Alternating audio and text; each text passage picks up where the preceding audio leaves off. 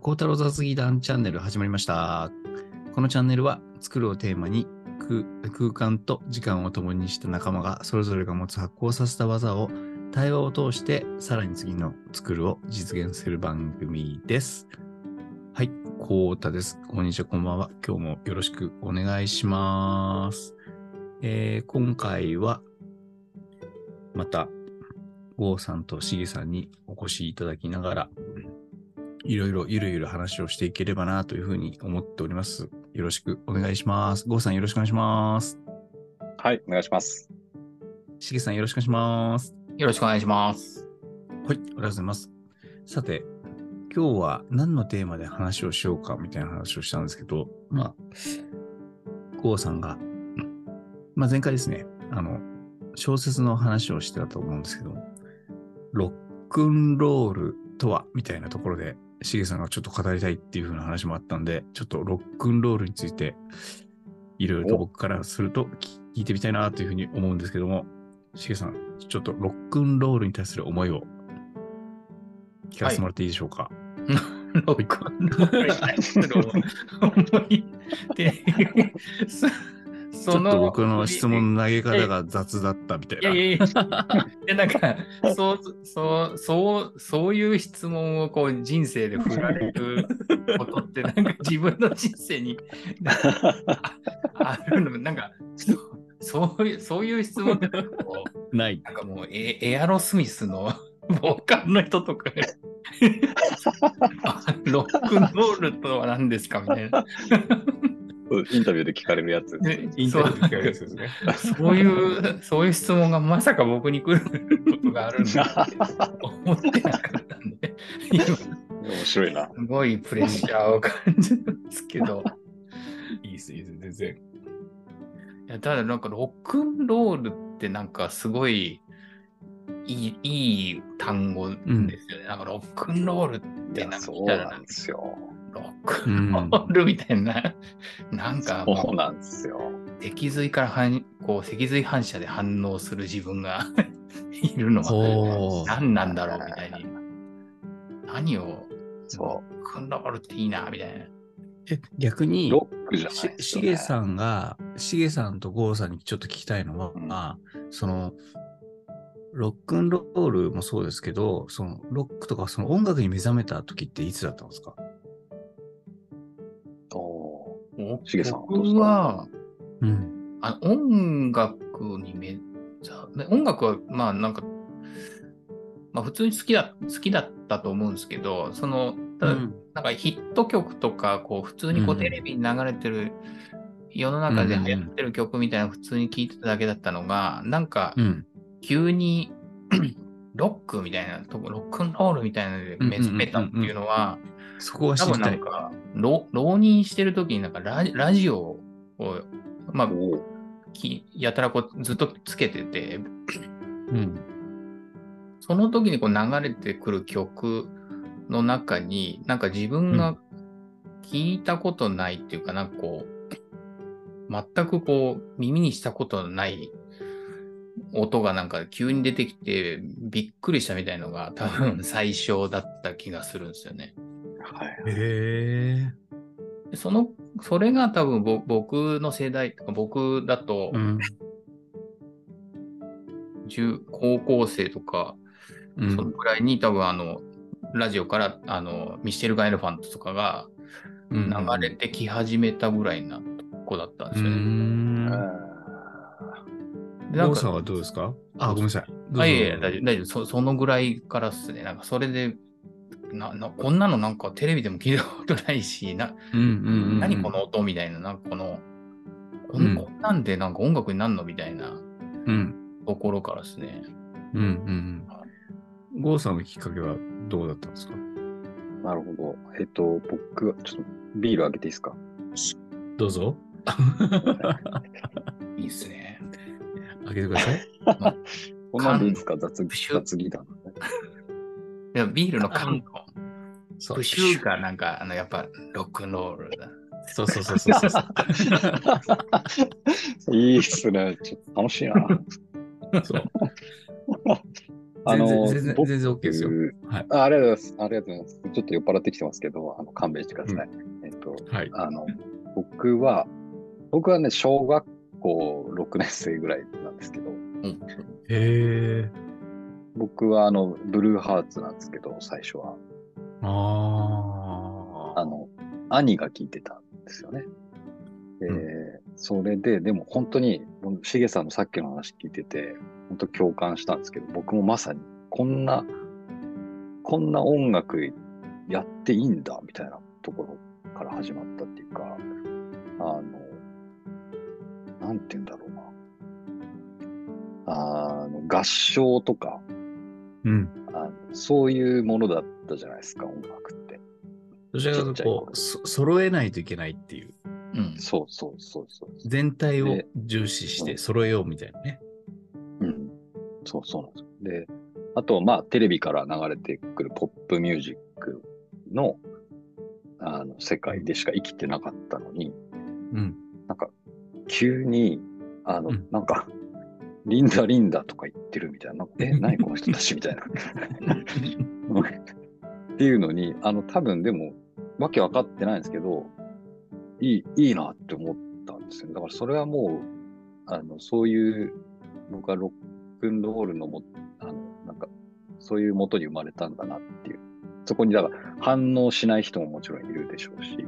うんんうんうんなんかそこが、あの、その時に反応した俺のことは本当褒めてあげたいですよね。うねめちゃくちゃ共感します。だからさっきのしげさんの話っていうのは。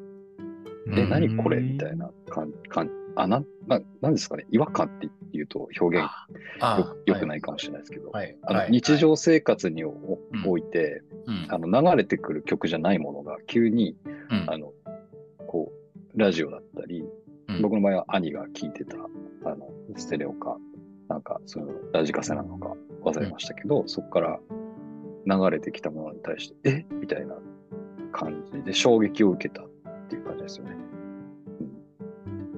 うん、うん。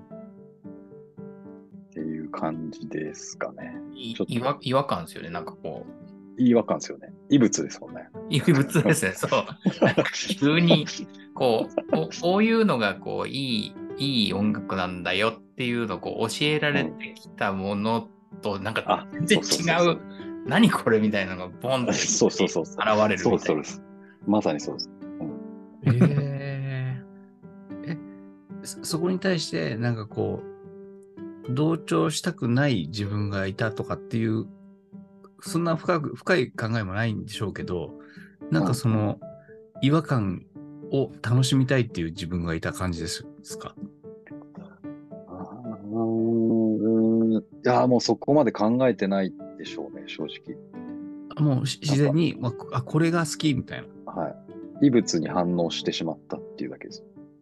うーんあの、忘忘れられないっていう方が、表現としてなんかしっくりくるかもしれないです。なんかす好きかどうかも、なんかわ最初わかんなく、わかんなくて、そうっすねなんか、確かに。なんかこう、夜こう布団の中でずっとなんかあの音が気になってしょうがないみたいな、なって、でもなんか、いいな。で、どっかレコー、近所のレコード屋とかに、うん。なんか、あの、CD 置いてないのかなとか探しに行くみたいな。あの曲を、みたいな。もう、超いいな。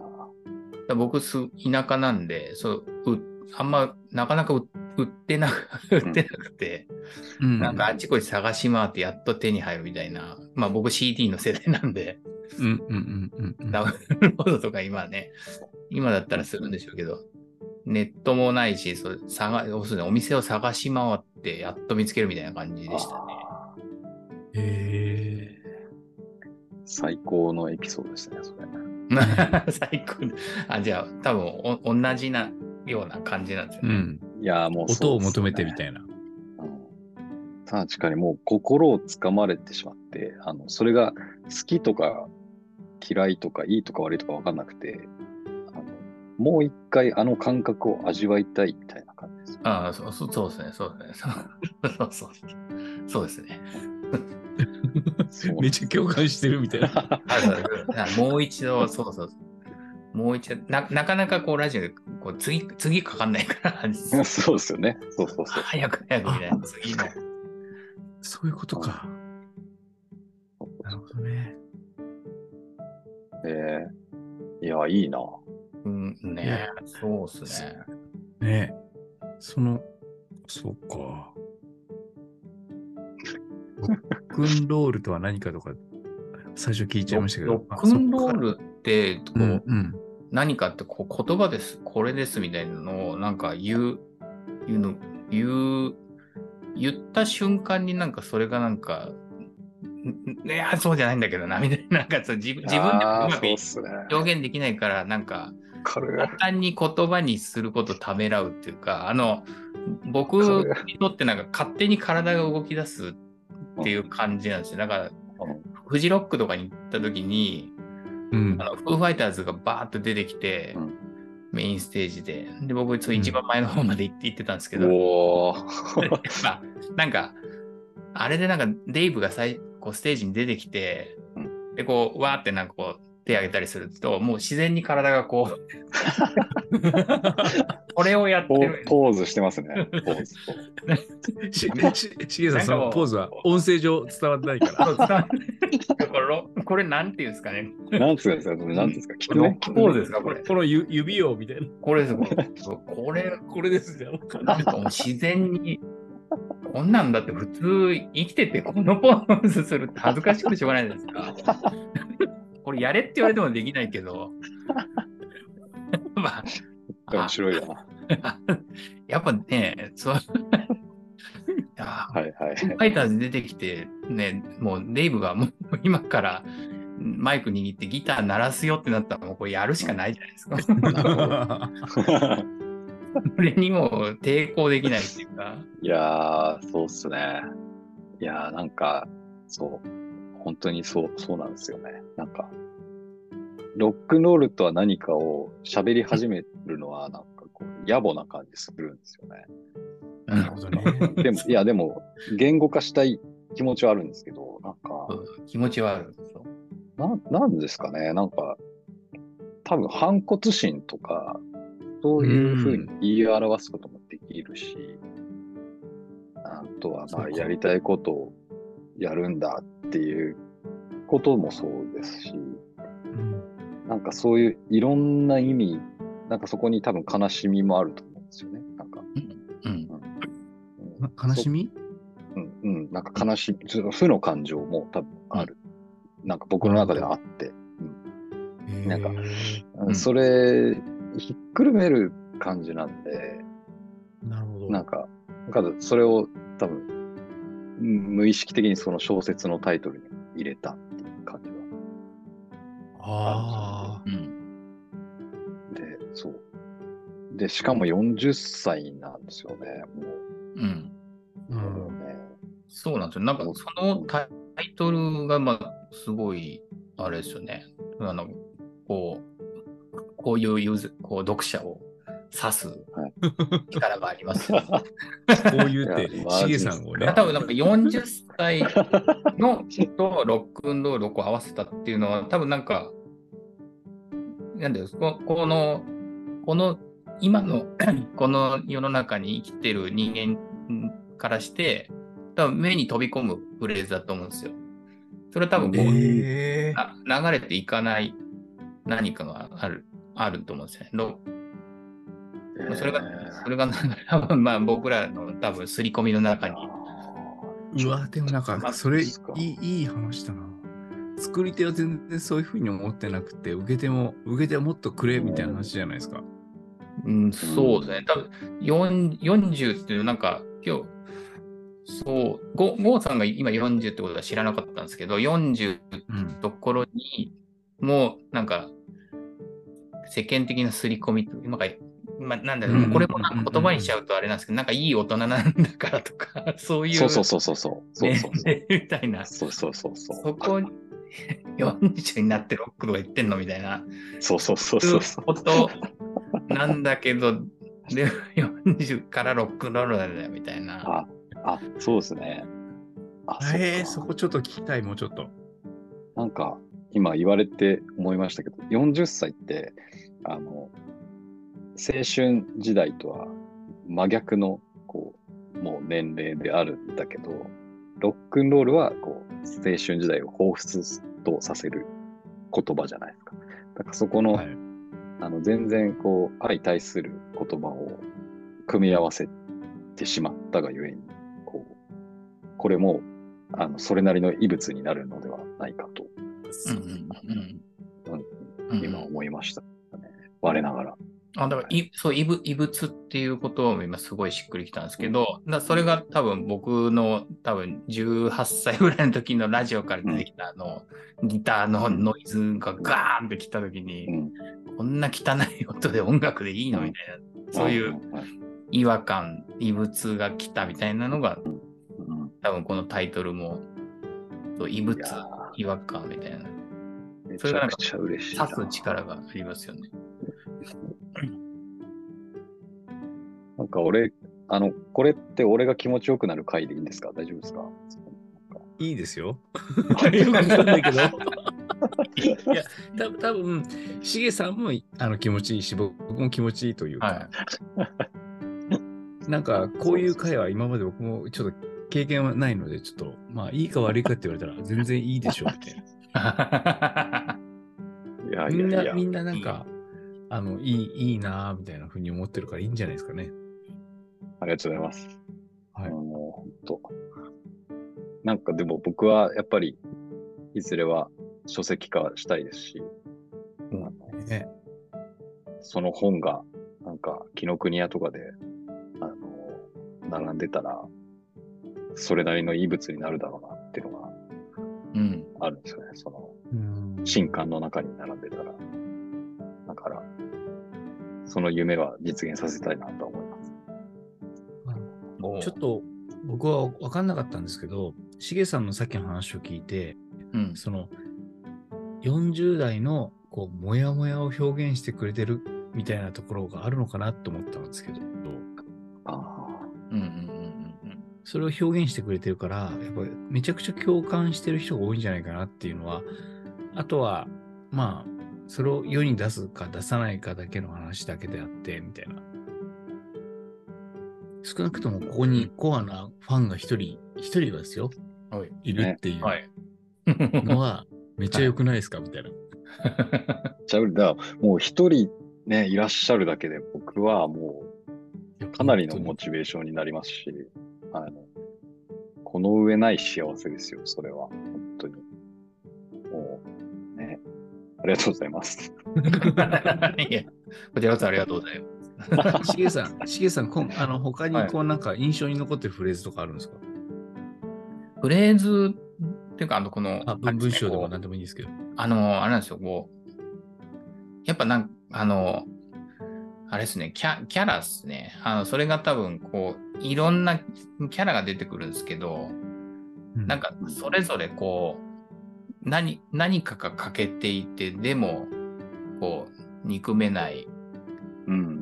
愛らしい、はい。なんかこう、その欠けてるとこが好きなんだよな、みたいな人がこう、えー。周りにいるみたいなので、そそういう人たちがこう自分の周りにいてくれるからなんか やっぱですねこのまあなんなんていうかそれが人生だよねみたいな感じの。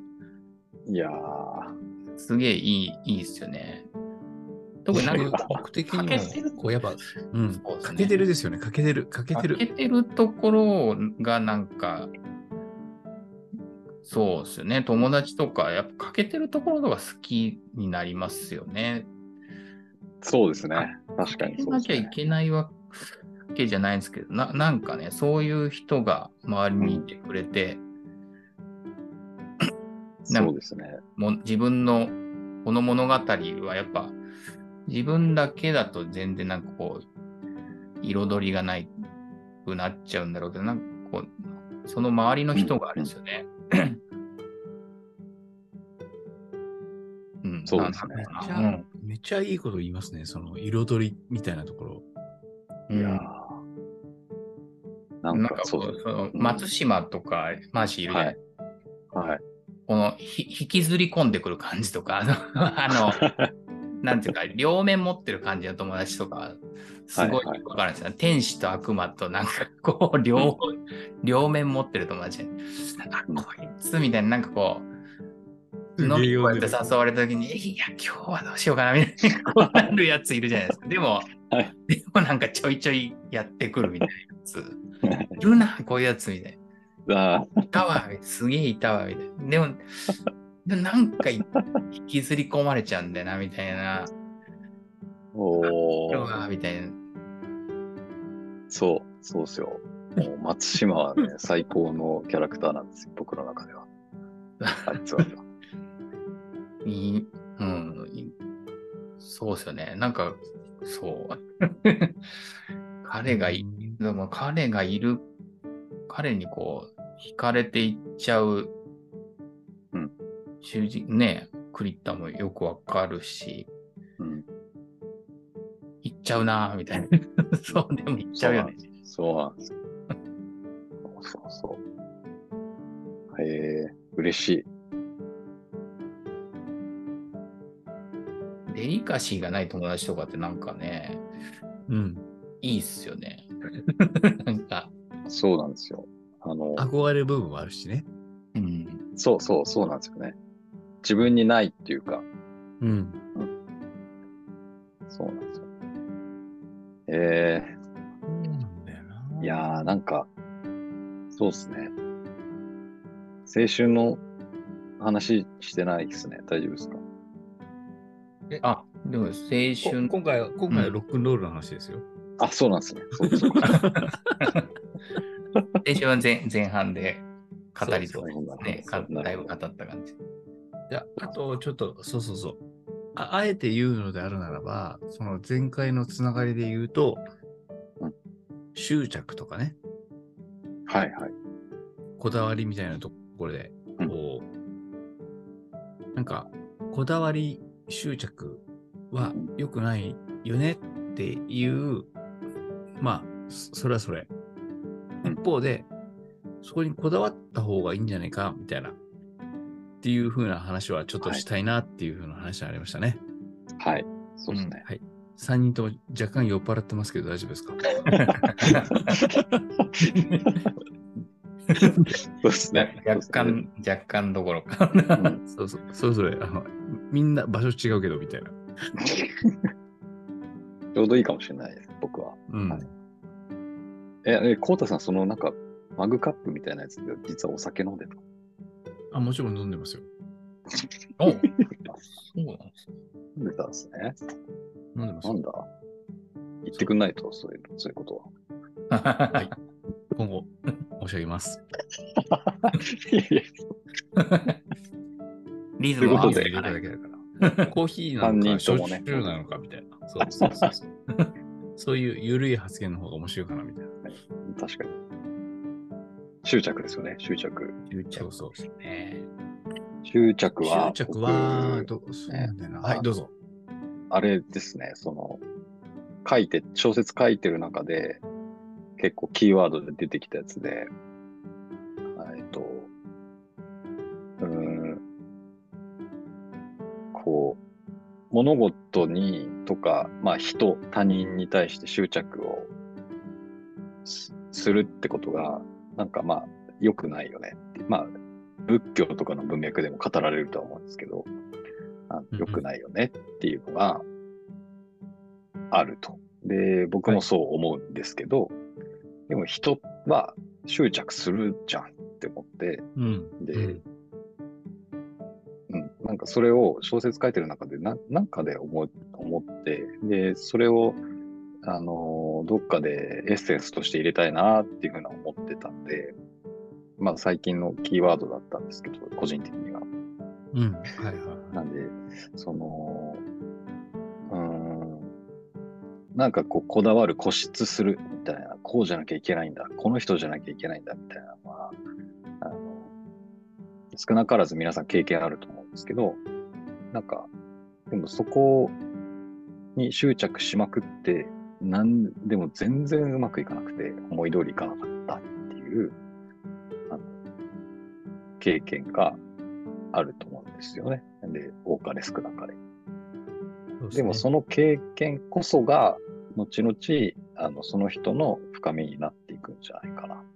で、そういう人こそ、執着良くないよって言えるんじゃないかなと思って、うん、だから、うん、物事にやっぱり執着し、執着もしなかったやつが何言ってんだよっていう、俺は思ってて、あの、そんな簡単に言うなっても思ってるんですよね。なんか、はい、やっぱり、だって、うん、なんていうか、こう、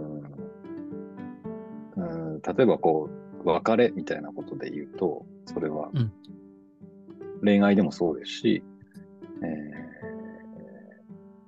誰か大事な人が亡くなってしまったっていうことでもいいんですけど、なんか、そのなんでいなくなっちゃったんだろうっていうふうに、こうん、う、固執、執着してうん全然諦めきれないうん、っていうことってめちゃくちゃ僕はあの通常だと思うんですよね。その自然の流れというか、あの、ずずあると、ずっといるものだった。何の疑いもなく、ずっと自分と一緒にいるものであった。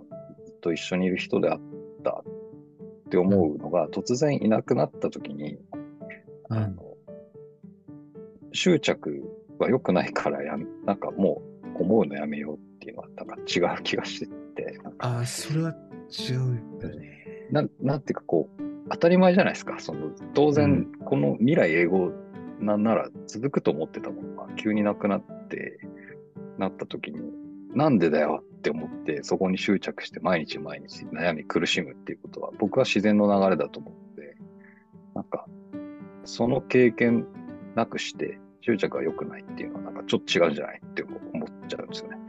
うん、っていう、なんか、何の話してるのか分からなくなっちゃいましたけど、なんか、全くそういうことを、なんか、そういうことを思ったことがあって、だから、うんいいんじゃん、執執着いいじゃん、みたいな気がして。ああ、うん。はいはいはい。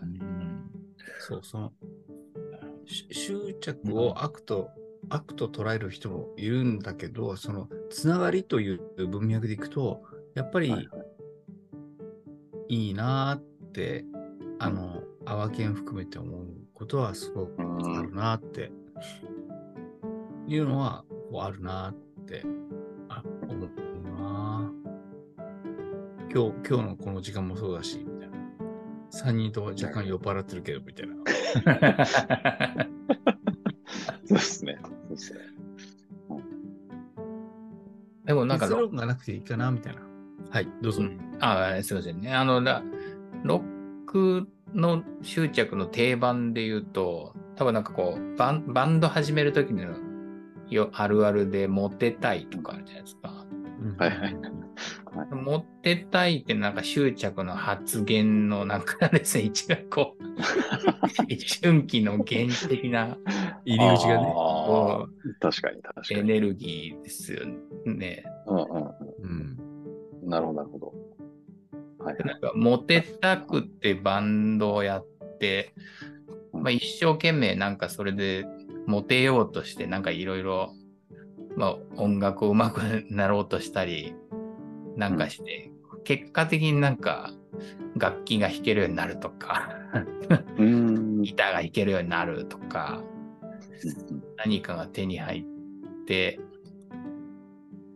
でなんかそのうちでもなんかその執着もだんだんなんか持ってたいから始まった執着がなんかだんだんこう変わっていってなんかライバルなあのあいつらよりうちの方がうちのバンドの方がこう客集めたいとかなんかももっといい音鳴らすぜみたいなところとかなるほど。はいはい。俺はもっとギターうまくなりたいとか、そういう、その、今度なんか、ミュージシャンの中でのなんか、競争みたいになってその中で執着、今度こう音、音楽、何なんでしょうね、わかんないですけど、なんかそこからこう、だんだん執着が変わっていくんだけど、でもなんか、依然としてこう、ずっとこう自分をこう突き動かすものっていうのはやっぱ執着のうん。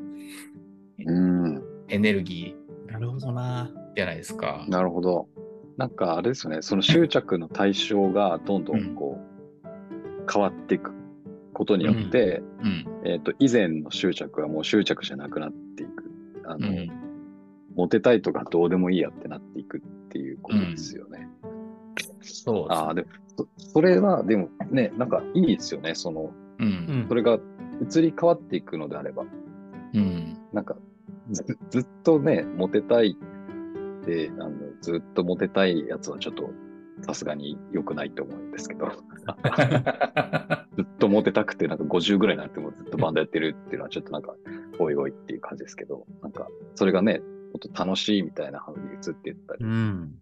上手くなりたいとか、なんかそういう執着の対象が移り変わっていくっていうのは、なんかいい気がする。あなんかえ、ちょ、そ、その移り変わっていくことが大人になるってことなんですかね？もしかして。ああ、え？なるほど。え？とか言って。え？いやいやいや。大人、おそそれ大人になるのかな？違うか。ああいや、えーとなんか僕は、僕はそそれは美しいことだと思っていて、それを大人であるか、子供であるかっていう、まあ、子供子供違うか。そこにお大人である必要はないんじゃないかなってちょっと若干思った。ああ、はいそう、そうですね。そうですね。なりたいなんか気持ちもあるんだけど。モテたい文脈でいくとそうなのかなと思ったあ、モテた文献。おーああ、でも、なるほどな。面白いな、執着。あでもまあ、モテたいがなんか人からこう尊敬されたいとかで変わってって、大人でもいいまだにそれは、なんかうん。ずっとの変わん変わんないというか残ってくこともありますよね。自分も結構まだなんだかんだで人から尊敬されたい。でやってることが音楽からだんだんこう仕事とかこう なんでか、うん。はい、今やってるあの日常生活のものに変わってくんですけど、うーん。依然としてなんか執着はしてるなっていう気がしますね。おー執着ね。そうそう。いや、でも、ね、あの、仏教、ブッダが、あの、お釈迦様が、執着は良くないって言ってるのは、それだけ難しいってことだと思うんですよね。そう。なんか。物事に執着しないってことは難しくて、そこからやっぱり苦しみが生まれるみたいな話をしてると思うので、あの、難しいですよね。なんていうか、うんその固執しちゃいますよね。何かにこだわっちゃうし。うん。あーなんか、ねそ、そうですね。そこから変に、こう、うん、逃れよう逃れようとするのも面白くないなって思いますし、なんか、ね、当たって砕けるじゃないですけど、もうし執着しまくって、あの、もう砕け散れば、次に行けんじゃないっていう気がしますね。うん。そうですね。うんなるほど。えー何の話でしたっけ？これ。あでも、なんかその、そうですね、砕け散るっていう結末は確かに、あの、なんだろう、あの、いろいろある、人生の節々でああるじゃないですか。うん大なり小なり。よね。うんうん砕け散るんだけど、なんか、そこまで自分をこう、突き動かしてくれた執着ありがとうって感じです。いいっすね、それ。ですけど、あの、いや、でもそうですね。そうそうそう。はいそうです、そうです、そうです。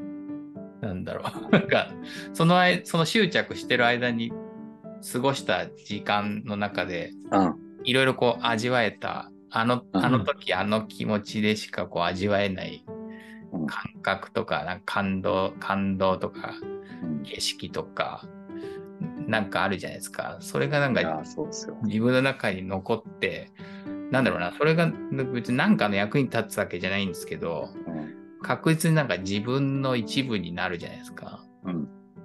なるほどね。あの感覚ってなんかそうだ。なんかあの、例えば僕なんか吉祥寺のはい。早朝の朝なんか4時とか5時とかの日が昇った直後ぐらいのまだ街が寝てるみたいな、そこの朝の吉祥寺の景色って今でも鮮明に思い出すんですけど、まあそれは。なんかいいな、それ、それ、その思い出いいっす なんか、でもそれ、それってなんか大学の時に僕はただは吉祥寺周辺に住んでてバイトしてたりとかして、はい。で、まあまあ若いからよく飲ん飲んで、なんか朝までうん。飲んでみたいな、あるじゃないですか。で、の飲んで朝、こう、あの次の日の朝明け方になってもうベラもう二日酔いでこうフラフラになりながらなんか、まあ、歩いてる朝の吉祥寺とか。うん。でその飲んでる理由とかがまたなんかこううん。こう熱く なんですかねそのなんか,、はいはい。なんか語り合ってとかそういうのだったりするんですよ。うん。で二十歳とかなんかそんぐらいでうん。何をそんなに一晩中喋るようになったのかなって今は思うんですけどなんかその 当時はむなんかね夢中でな喋っるほどね。うんなんですけどなんかその感じとかってなんかあのひばあの火花っていうあのあ又吉さんのあの小説のあれのあれがあのネットフリックスのドラマになっててあれ結構僕好きで見てたんですけど、うんうん。あれも結構あれなんですよね。ああいう吉祥寺、同じような吉祥寺が舞台にして、えなんか売れない芸人同士が朝まで飲んで、うん。で、次の日の朝にこう、なんか先輩芸人の彼女の家にそのまま転がり込むみたいーなシーンとかあるんですけど、なんかあの絵見ると、うんうんああ、わかるわ、みたいな。うんあの感じみたいな。いや、でも、そう、そうですよね。あの、うんそうなんか、やっぱり、こだわりまくって執着しまくった、その、対象と、過ごした時間は、はい。あの、やっぱかけがえないですよね。なんか、恥ずかしいこと言うと。やっぱり、かけがえないですね。うんかけがえないんですよ。それはやっぱり、どんなにそこに苦さがあったとしても、はい。なんか、そ、そういう、うん、その事実はあって、それは自分の中でちゃんと思い出になってるっていうのは、はい。やっぱりその後の人生で、あの、ちゃんと、しっかりこう自分の中でずっといてくれるっていうのは、うん。あいい話深さですよね、その人の。うん。でい今からどんなにこう、お金をかけたり、こう、頑張っても、なんかあ、あの時のあの感覚とかって、なんか今からじゃもう多分手に入んないんだろうなっていう、あのそうで時、あの、そう、あの時の自分がこう、ただ、がむしゃらにこう、行動してたからうん、味わえたあの景色みたいな。うん、うん。うん。それですね。なんかまあ良かったなって思うっていううーんいい話。めっちゃいい話。ね。そうですか、まとまりました。じゃあ、えっ、と、い一旦区切ろうと思いますんで、じゃはい。あ、はい。停止します。はい。あ、区切る。あありがとうございました。ありがとうございました。ありがとうございました。酔っ払ってるだけだよ。